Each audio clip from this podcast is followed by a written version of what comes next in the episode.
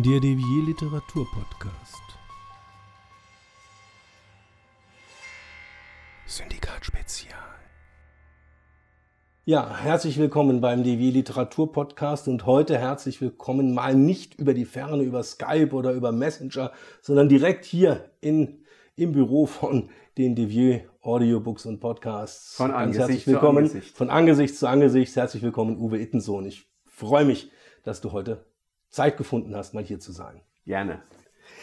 Mein lieber Uwe, ähm, wir kennen uns jetzt schon, ich glaube, drei Jahre, zweieinhalb, drei Jahre ungefähr. Ähm, endlich kommen wir mal dazu, eine Podcast-Folge miteinander aufzunehmen.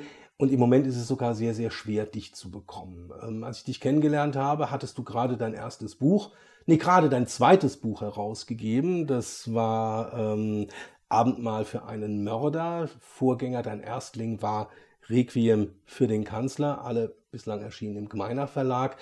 Ähm, und gerade heute, wir haben heute den, jetzt muss ich gerade überlegen, 9. 9. Februar. erscheint schon dein viertes Buch. Genau. Ähm, Titel? Der Äh, Titel des Buches. Klostertod. Jetzt hast du selber überlegen müssen. Klasse, dass ich überlegen muss, ist ja noch was anderes. Und dazwischen ist schon erschienen Festbierleichen. Also du hast jetzt definitiv vier Genau, ja. Romane am Start. Alle vier spielen in Speyer. Speyer spielt für dich eine große Rolle. Ich weiß, dass du dort wohnst. Was hat sonst Speyer für dich für, für eine solche Anziehungskraft, dass du vier Krimis bisher geschrieben hast, die alle in und um Speyer spielen? Gut, ich bekenne mich dazu, dass ich die Stadt sehr liebe, weil sie ähm, sehr viel zu bieten hat. Ja, mit unserem Dom, mit ähm, dem Judenbad. Wir haben äh, zweimal äh, sind wir UNESCO Weltkulturerbe. Ja, und es gibt ganz viel zu entdecken in Speyer. Es gibt ganz viele mystische Orte, sei es die Domkrypta oder wie gesagt das Judenbad. Und da ist es natürlich auch sehr schön, dort Krimis spielen zu lassen, in diese Orte zu verlegen und auch ein Stück weit zu vermitteln, was es da für Geschichten und Geschichten aus der Vergangenheit gibt, ja, was, was dort alles schon stattgefunden hat. Und das kann man ja in einem modernen Roman mitverarbeiten. Dein ähm, Hauptprotagonist ist ja ein gewisser Sartorius. Genau, genau. Der Vorname ist selbst Stadtführer, André Sartorius. André Sartorius, richtig Genau. genau, der Der- selbst Stadtführer ist Genau. in Speyer. Ähm, ich sag mal, ist es, ist es die Person, die du eigentlich gerne wärst oder bist du es auch ein bisschen? Könntest du Ähm, mittlerweile äh, Touristen selbst durch Speyer führen? sagen wir so, ich werde es. Ja?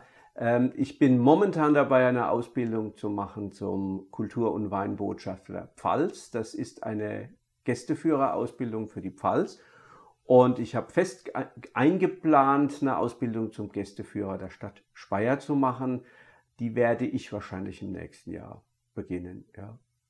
Okay, also so langsam wird es ein bisschen unheimlich. Gehen wir mal ganz kurz zurück in die Vergangenheit. Also es ist jetzt ähm, etwas mehr als ein Jahr her, dass du deinen ursprünglichen Job an den Nagel gehängt Genau, hast. ja. Also ja. du bist, Ich äh, Banker. ich darf sagen, wir sind ungefähr gleich alt. Du bist jetzt 57, ich bin gerade mal 56. Genau. Du warst Banker Ja. und ich sag mal so, hat dir dein alter Job so wenig Spaß gemacht oder macht dir der oder hat dir der neue dann so viel mehr Spaß gemacht? Nee, also war. mein alter Job hat mir wirklich sehr viel Spaß gemacht, aber ja, wenn man sich nach dem Abitur für einen Beruf entscheidet, dann muss man zwischen vielen Talenten, die man hat, vielen Interessen, die man hat, auswählen und ähm, zwangsläufig vernachlässigt man dann die anderen Interessen und Talente. Und irgendwann kommst du zu einem Punkt, wenn mal die 50 überschritten ist, da sagst du, ich hätte ja eigentlich auch dies oder jenes machen können. Und bei mir war es immer schon der Spaß an der deutschen Sprache, am Schreiben, mit Fantasie und Worten Welten zu schaffen, Atmosphären zu schaffen. Das hat mir schon immer Spaß gemacht. Und dann macht man das eine Zeit lang nebenberuflich und dann merkt man, dass die Nebenberuflichkeit einfach nicht ausreicht. Und dann entscheidet man sich, ja. Und so war es bei mir. Und ich habe quasi meinen Beruf noch einmal völlig geändert mit, ja, 56. Dann Ich wollte gerade sagen, wenn wir die Zeitachse jetzt mal noch ein bisschen zurückgehen, Tatsache ist ja, du hast 2015, du bist wie ich auch ein Spätberufener, eigentlich mit der Schriftstellerei erst begonnen. Genau. Ähm, und interessant ist die Geschichte, wie es dazu gekommen ist. Da will ich mal ganz, ähm, Ja. das ist eine ganz witzige Geschichte. Ja, das kam äh, von der Wette. Meine Frau und ich, wir haben die Angewohnheit, im Urlaub äh, Regionalkrimis zu lesen, jeweils von der Region oder dem Urlaubsland, äh, wo wir gerade sind. Wir waren auf Teneriffa, haben äh, nachts auf unseren E-Book-Readern ähm, das Buch fertig gelesen, das gleiche. Und beim Kaffeetisch ging es dann, ging's dann los und da hatte ich mal wieder eine dicke Lippe und sagte zu meiner Frau, also naja, der war nicht so dolle, das hätte ich auch noch hingekriegt. Und sowas darfst du bei meiner Frau nie sagen, ja, und die nagelt dich fest und eine Woche später hatte ich Geburtstag und dann gab es einen Gutschein für ein Schreibseminar. Und das hast du dann auch besucht? Nö. nee, das habe ich nicht besucht, ähm, weil ähm, wenn ich äh, auf irgendwas versessen bin, kann ich nicht mehr abwarten. Ich habe sofort angefangen hattest zu du, schreiben. Hattest du sofort eine Idee? Ja, ich hatte sofort eine Idee und ich habe sofort angefangen. Und das war dann Requiem für den Kanzler? Genau. Nee, nee, äh, ich habe ja schon zwei Bücher vorher geschrieben, die nicht veröffentlicht sind. Ah, okay. Ja. Erzähl, ganz kurz. Die, ja, also die Geschichte kenne ich jetzt gar Mit nicht. den gleichen Ermittlern habe ich schon zwei Bücher vorher geschrieben. Ja. Ähm, die sind bisher nicht veröffentlicht. Und äh, ja, ich war dann, das Buch war schon so weit fortgeschritten und da habe ich mich mit dem Seminarleiter von dem Schreibseminar unterhalten. Da hat er gemeint, ach, ich will Sie eigentlich nicht aufhalten, schreiben Sie erst mal fertig. Und als ich dann fertig war, dachte ich, ich brauche eigentlich jetzt kein Seminar, äh, ich brauche jetzt ein Lektorat. Ja, und da habe ich mir privat eine Lektorin genommen und die hatte wirklich auch ein Händchen, nicht nur Fehler anzustreichen, sondern auch zu erklären, was kann man besser machen. Und da habe ich sehr viel gelernt. Und die hat ein wahres Wort gesagt. Die hat gesagt, ein Schriftsteller muss tausend Seiten schreiben, bis er es kann. Und so lief das bei mir auch. Ja, also mein nach tausend Seiten wurde dann mein drittes Buch tatsächlich veröffentlicht. Wobei die ersten beiden äh, gar nicht mal so schlecht waren und der Verlag hätte sie auch veröffentlicht, aber man sagte damals, fang doch mit dem Kanzlerkrimi an, das ist einfach ein besserer Serienauftakt, als äh, wenn man irgendeinen normalen Kriminalfall bringt. Denkst du darüber nach, die zwei Erstlinge nochmal rauszuholen und zu sagen, ja, vielleicht nochmal überarbeiten und doch auf den Markt bringen? Mm, wahrscheinlich nicht, weil du wirst mit der Zeit natürlich anspruchsvoller, ja und du konstruierst viel komplexere Handlungen, viele Stränge, wie auch immer. Also da wären wir die beiden Romane nicht mehr anspruchsvoll genug. Also die müsste ich schon so heftig umarbeiten, dass ich dann auch lieber was Neues schreibe. Heute, wie gesagt, ist dein vierter Kriminalroman, dein vierter Speyer-Krimi erschienen, Klostertod. Der vierte in Speyer, der vierte mit André Sartorius. Hast du mal drüber nachgedacht, im belletristischen Bereich über die Stadtgrenzen hinauszugehen, vielleicht mal was ganz anderes zu machen, in Berlin-Krimi oder ähm, viele fangen dann plötzlich an und sagen, ja, irgendwas, was in Amerika spielt. Also vielleicht, vielleicht mal von hinten angefangen. Amerika würde bei mir ausscheiden. Ich finde, man muss äh, Krimis schreiben über Gebiete, Regionen, Themen, in denen man sich selbst gut auskennt. Und jetzt bin ich zufällig kein Amerika-Urlauber. Ich würde das für nicht passend empfinden. Aber ähm, um, die, um auf die Eingangsfrage zurückzukommen, ja, ich will aus der Stadt Speyer auch mal raus. Der nächste Krimi wird ein Winzer-Krimi sein und der wird angesiedelt sein an der Weinstraße. Zwar mit meinen Ermittlern, ja, aber an der Weinstraße. Ähm, passt auch ganz gut, weil ich jetzt gerade ja eine Ausbildung mache zum äh, Kultur- und Weinbotschafter Pfalz. Das heißt, mit dem Thema Wein habe ich mich jetzt intensiv befasst und kann sicherlich da auch das, das nötige Know-how einbringen. Du nimmst mir jetzt die Frage vorne weg. Kultur- und Weinbotschafter Pfalz. Was macht der?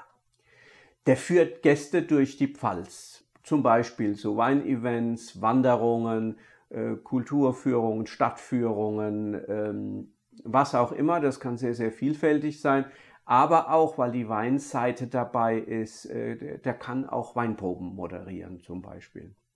Also du entwickelst dich da momentan so zu einem ja, Pfalz-Experten, also du machst Belletristik, du hast jetzt schon in Arbeit, es wird demnächst erscheinen, ein, ein, ein ja, ich sage jetzt mal ganz lapidar, ein Weinführer heißt Weinbar, Essbar, Wanderbar. Erzähl dazu mal zwei, drei Sätze. Was erwartet uns denn da? Ja, also kein belletristisches Buch oder sind da auch neckische Geschichten drin? Da sind auch Geschichten drin, ja. Ich denke, ich verbinde damit ähm, zwei Genres. Zum einen ist es ein, ein, ein, Sachbuch über die neue junge Pfälzer Vinothekenkultur. Was sich da in der Pfalz tut, ist ganz beachtlich.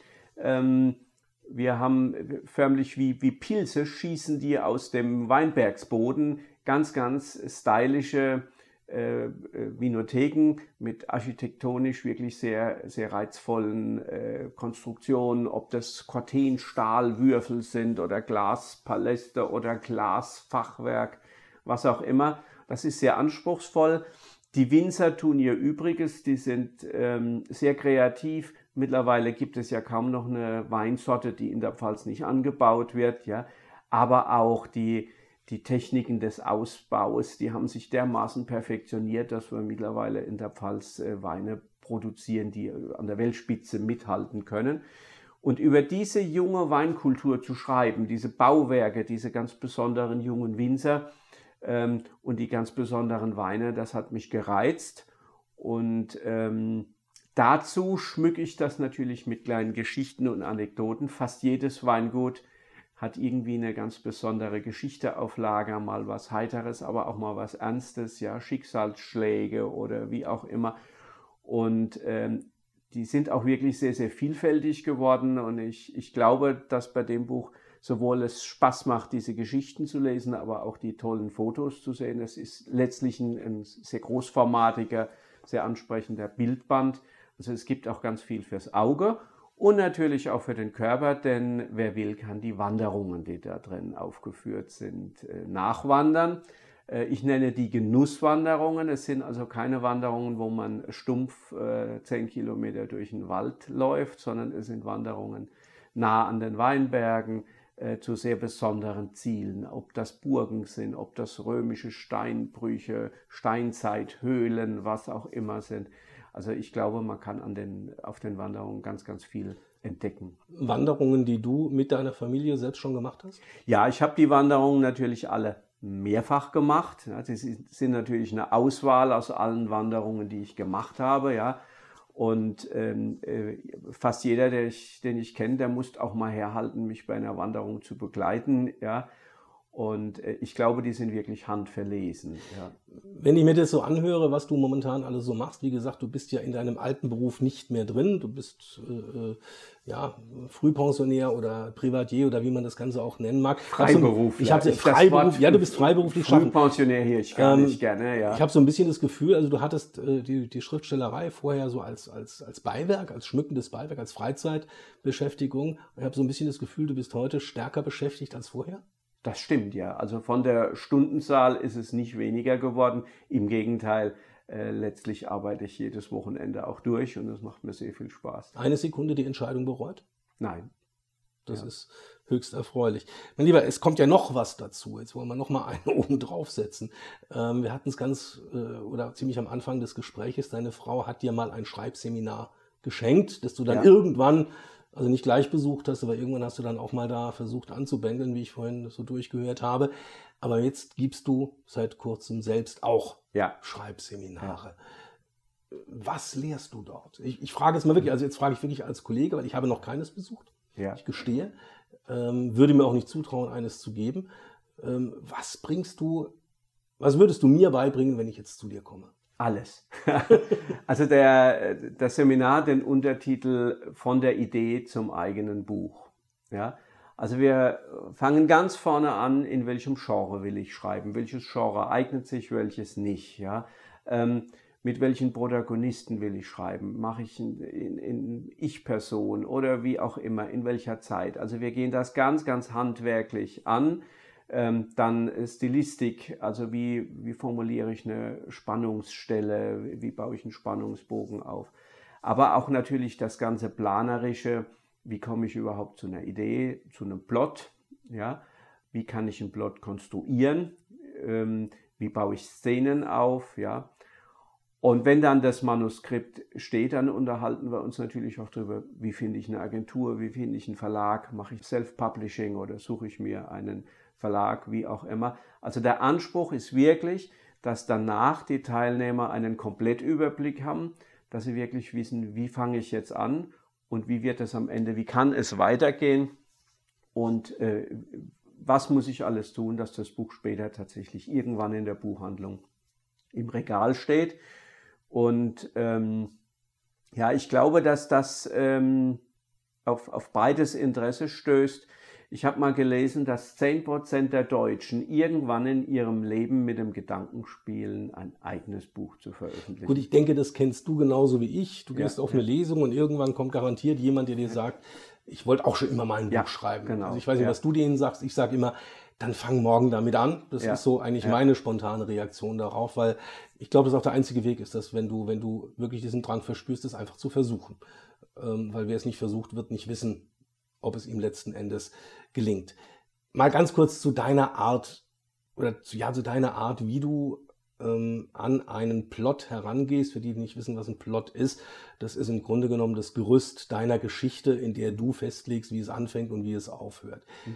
Ähm, bist du ein strenger Plotter? Ja, ich gehe sehr akribisch dran. Ja, ich brauche in der Regel äh, vier Monate. Also ich brauche ein Jahr für ein Buch. Ja, das ist auch üblich, wenn man Serien äh, schreibt, dann will der Verlag ja möglichst zum, zum gleichen Zeitpunkt, wo der alte Band äh, erschienen ist, ein Jahr später äh, im Februar oder wann auch immer dann den, den neuen Band. Ja, und also ein Jahr hat man zur Verfügung und da brauche ich ähm, ein Drittel der Zeit für den Plot und für, für Basisrecherchen. Dann brauche ich ein Drittel der Zeit, um das Buch zu formulieren. Dann ist das aber eine Rohformulierung mit ganz vielen Fehlern und mit äh, stilistischen Schwachstellen. Und dann brauche ich noch, ein, äh, noch mal vier Monate, um das zu veredeln, zu korrigieren, stilistisch aufzumöbeln, ja, sodass ich dann nach einem Jahr fertig bin. Und wie gesagt, diesen, diesen Plot, den konstruiere ich bis zur Szene. Also bevor ich anfange, habe ich ein Gerüst plus alle Szenen dazu, die Schauplätze. Da kann es mal sein, dass ich noch am Schauplatz oder an der Szene ein bisschen schraube oder wenn ich was, was äh, unterwegs was Neues sehe, einen neuen Schauplatz, der mich fasziniert, modifiziere ich das vielleicht auch nochmal, aber an dem Grundgerüst bleibe ich. Und ich glaube, beim Krimi äh, ist das auch nötig, denn wenn man mit verschiedenen Handlungssträngen arbeitet, man muss irgendwie, man muss irgendwie auch, auch am Schluss müssen die alle zusammenpassen, die Stränge müssen sich wieder treffen und das muss man planen, also finde ich. Ich, ich, ich. ich wundere mich, ich sage nicht, ich bewundere, ich, ich wundere mich oft, weil ich kenne ja alle Sorten Kollegen mittlerweile. Äh, ich bin das krasse Gegenteil von dir. Ich schreibe einen Plot und ich kann dir jetzt schon garantieren, dass das, was am Ende im Buch steht, nichts mit dem zu tun hat, was im Plot geschrieben ist. Mhm. Zumindest ab der Hälfte nicht mehr. Das ist so eine Sache, ich, ich merke bei mir, also bei mir fangen an, die Charaktere ein Eigenleben zu entwickeln. Ähm, und ich frage mich dann immer, wie viel lässt du zu ähm, und wie viel nicht. Also ich, ich könnte es nicht, ich bin ganz ehrlich. Also mhm. so, ich versuche es zwar immer wieder, aber es gelingt mir nicht. Jetzt gerade ein aktuelles Projekt, das ich mit zwei Kollegen gemacht habe, ähm, ich habe denen jetzt die Geschichte gegeben. Ich habe gesagt, erwartet nicht das, was ich euch vor einem halben Jahr gesagt habe. Es ist ganz anders. Modell Lektorenschreck, ja. Du gibst ein Exposé ab und danach einen anderen Roman. Ja, schon. Also das ist, das ist, ähm, vielleicht ist das der Grund, warum ich mir jetzt mich dazu entschieden habe, meinen eigenen Verlag zu gründen. Ja. Keine Ahnung. Aber ähm, es ist tatsächlich so, ich hab's nie damit gehabt, mich selber zu binden. Das ist so genau das Problem. Vielleicht bin ich zu wenig Banker. Ja, das kann schon sein. Ja. Also da, ich bin, ich bin von Haus aus ja Journalist und dann hast du eine andere, es ist eine andere Struktur des Arbeitens. Es gibt ja, man nennt es ja das, das entdeckende Schreiben. Mhm. Ähm, was machst du mit so jemandem im Kurs bei dir?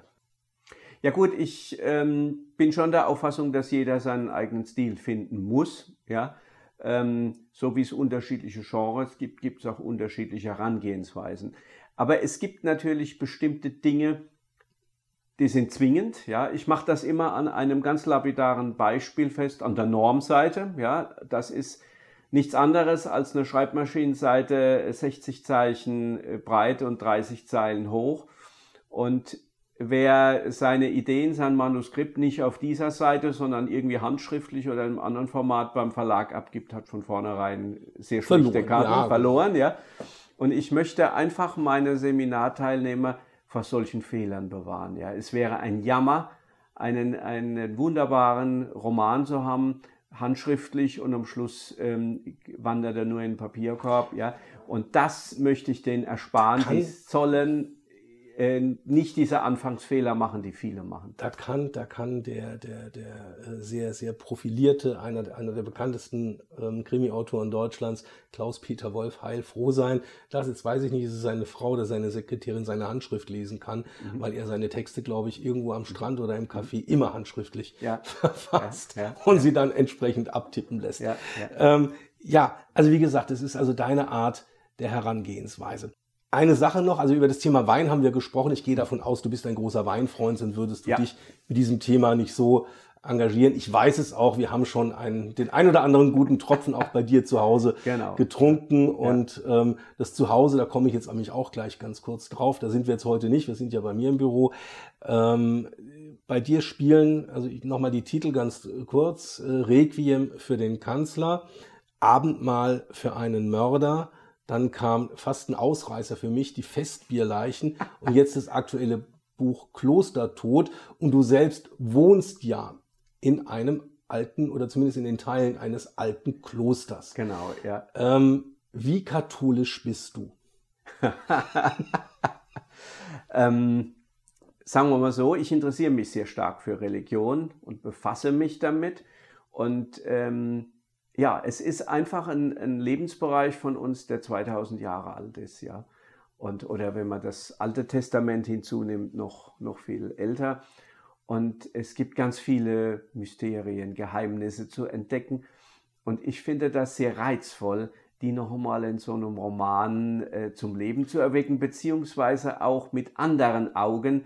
Zum Beispiel in dem Klostertod, da ist eine junge Studentin, die sich als Novizin da einschleusen lässt. Und das ist natürlich ein, ein spannender Konflikt, wenn eine schnottrige junge Studentin, die alles andere als, als äh, Nonne werden wollte, plötzlich diesen klösterlichen Regeln unterworfen ist und das mit ihren Augen sieht. Aber ja. sie fängt nicht an zu singen wie ein Sister Act. nein, nein. ja. Okay. Ähm, ja, weil, weil ähm, es, es, es, es wird deutlich, also man erkennt langsam ein Muster bei deinen Büchern.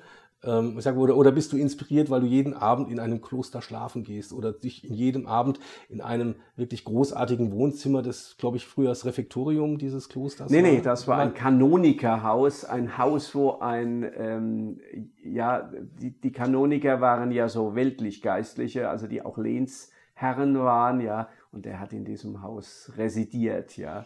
Okay, ja. ähm, also ist das die Inspiration? Also, also haucht dir da die Geschichte deiner, deines eigenen Gemäuers, die Ideen ein? Nee, du wirst lachen zu dem Roman, da war es gar nicht die, die, die Grundidee war gar nicht einen, einen kirchlichen Krimi zu schreiben, die Grundidee war eine ganz andere. Ich glaube, äh, sehr viele Krimi-Autoren kommen irgendwann mal an den Punkt, wo sie einen Roman schreiben wollen im Stile von Agatha Christie, ja, nämlich dieses klassische Format, zehn Leute auf einer Insel und nacheinander gibt es da Todesfälle und es steht von vornherein fest, in diesem geschlossenen Personenkreis ist auch der Mörder. Ja? Und das hat mich gereizt. Und dann habe ich mir überlegt, wo gibt es denn geschlossene Personenkreise? Und ähm, klar, Inseln würde funktionieren, ja, aber ähm, die Rheininsel eignet sich nicht. Die Rheininseln eignen sich nicht, ja. Ähm, also fiel mir das Kloster ein, ja. Wir haben in einem, wir haben in einem Kloster einen geschlossenen Personenkreis, ja, die auch nicht ein- und ausgehen. Da gehen in der Regel auch keine fremden Leute rein und raus, wie sie wollen. Und wir hatten noch Corona. Und Corona hat ja in, im ersten Lockdown ja förmlich die Klöster komplett dicht gemacht, ja.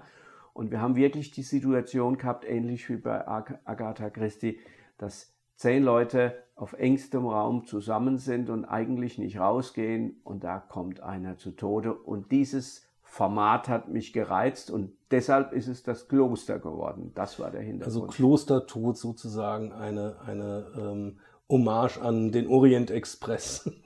Genau, ja, ja. So in diese Richtung ja, ja. geht es dann letzten Endes. Ah ja, es gibt ja diesen Agatha Christie-Roman von der Insel, da waren es nur noch neun. Ja. ja, mein Lieber, eine kleine Vorausschau. Ähm, du bist niemand, also wir wissen es jetzt, du machst eine Ausbildung zum Kultur- und Weinbotschafter, wenn ich es richtig genannt Genau, habe. Genau. Du bist jetzt mittlerweile ähm, ähm, Dozent an der Volkshochschule, gibst Schreibseminare. Du arbeitest gerade an deinem fünften ähm, Kriminalroman, Genau. der irgendwo in den Weinbergen spielt. Was erwartet uns noch bei Uwe Ittensohn? Also so weit vorgeplant habe ich jetzt auch nicht, aber ähm, mit Sicherheit werde ich dem Schreiben treu bleiben. Ja. Ich kann mir auch vorstellen, mal das Genre zu wechseln, wie auch immer. Habe es ja jetzt auch getan mit einem Sachbuch.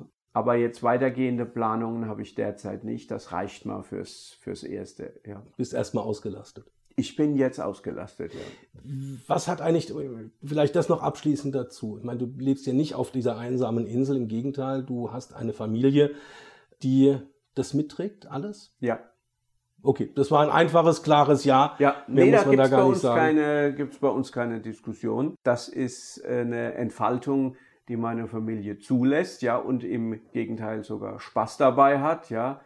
Und ähm, meine äh, Tochter ist ja mit ihrem äh, studentischen Jargon äh, immer wieder Inspirationsquelle für, für meine Krimi-Figur, diese junge Studentin, ja. Und ähm, insofern ähm, verschwimmt ja manchmal Realität und Buch bei uns. Ich bedanke mich ganz herzlich bei Uwe Ittensohn und danke für seinen Besuch hier in den Räumen von Devier Audiobooks and Podcasts beziehungsweise Early Bird Books, unserem kleinen Verlag. Ähm, sein aktuelles Buch Klostertod, ganz aktuell erschienen im Gemeiner Verlag und damit ab sofort überall zu haben, wo es gute Bücher gibt. Und vielleicht irgendwann mal, und das würde mich freuen, das ist jetzt ein Wunsch, den ich jetzt noch abs- abschließend äh, absende, vielleicht irgendwann mal auch das ein oder andere Hörbuchprojekt hier bei Early Bird Books. Ja. Irgendwann, glaube ich, ist es zwingend notwendig, dass wir so nah wie wir be- beieinander sind, Genau, dann auch ja, mal ein Produkt, ein Projekt gemeinsam machen. Ganz herzlichen Dank, Uwe Ittensohn, für deinen Besuch. Dankeschön.